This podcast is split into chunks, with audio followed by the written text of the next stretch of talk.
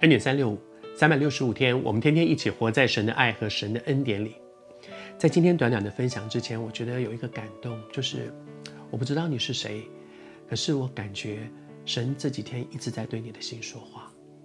你可能很特别的听到了这一系列有关于耶利米，神一直在对你说话，他要用你，就像他当年要用耶利米一样。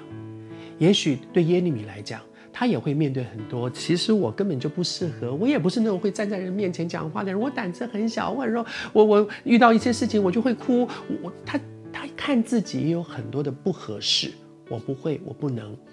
可是当神的呼召临到的时候，我们能够做的事情只是顺服，跟主说，我看我自己不合适，但是如果你觉得你就是这样拣选我。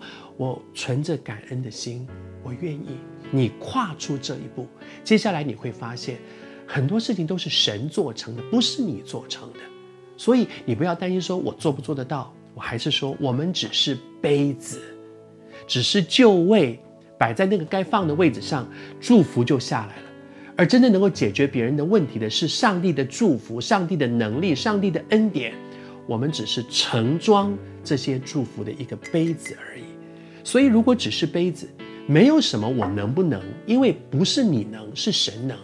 而我们所要面对的只是我肯不肯，我愿不愿意。上帝祝福你，在神的恩典当中去做成神要你做的事。昨天跟你分享，有一个人叫米该亚，这个人听见了神透过先知巴路去读那个耶利米所领受的那些神对那个世代的话，他听见了这些话之后，他怎么回应呢？我觉得他有几个回应的步骤，很值得我们学习。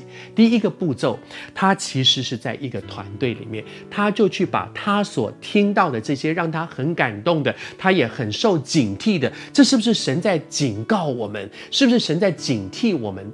他把这些话拿去跟众首领，他不是一个人，他在一个团队里面。前两天跟你分享。耶利米有他的团队，他跟巴路是团队，而这一位米该亚也有他的团队，他是众首领里面的一个，所以他不是我听到了，我现在自己去做，没有，他拿到众首领当中彼此来查验，他不是我听到了我就认定这就是对的，你知道很多人领受了一些感动之后，没有经过查验，结果后来做了结果不好，不好的结果就是上帝明明这样告诉我啊。可是那个明明这样告诉我，有没有经过查验呢？只是我的感动吗？我的感动会不会错呢？我会不会弄错了呢？米盖亚非常有智慧的把他所领受的带到他的团队里面，有一个团队的查验。你也需要在一个团队的查验里面。我相信神会向人说话，神也会向你说话。但是当你有一些领受的时候，你不要。我听到了，我觉得了，我有这样的感动了，我就这样去做。需要查验，你需要有一个团队的查验，以至于不会是任意妄为。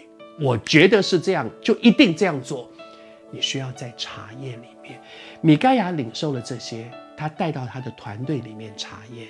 你也需要在一个团队当中祝福你，谦卑下来，不要觉得我就是这样，我都知道了。谦卑下来，在一个团队里面彼此查验。我还是说，上帝祝福你。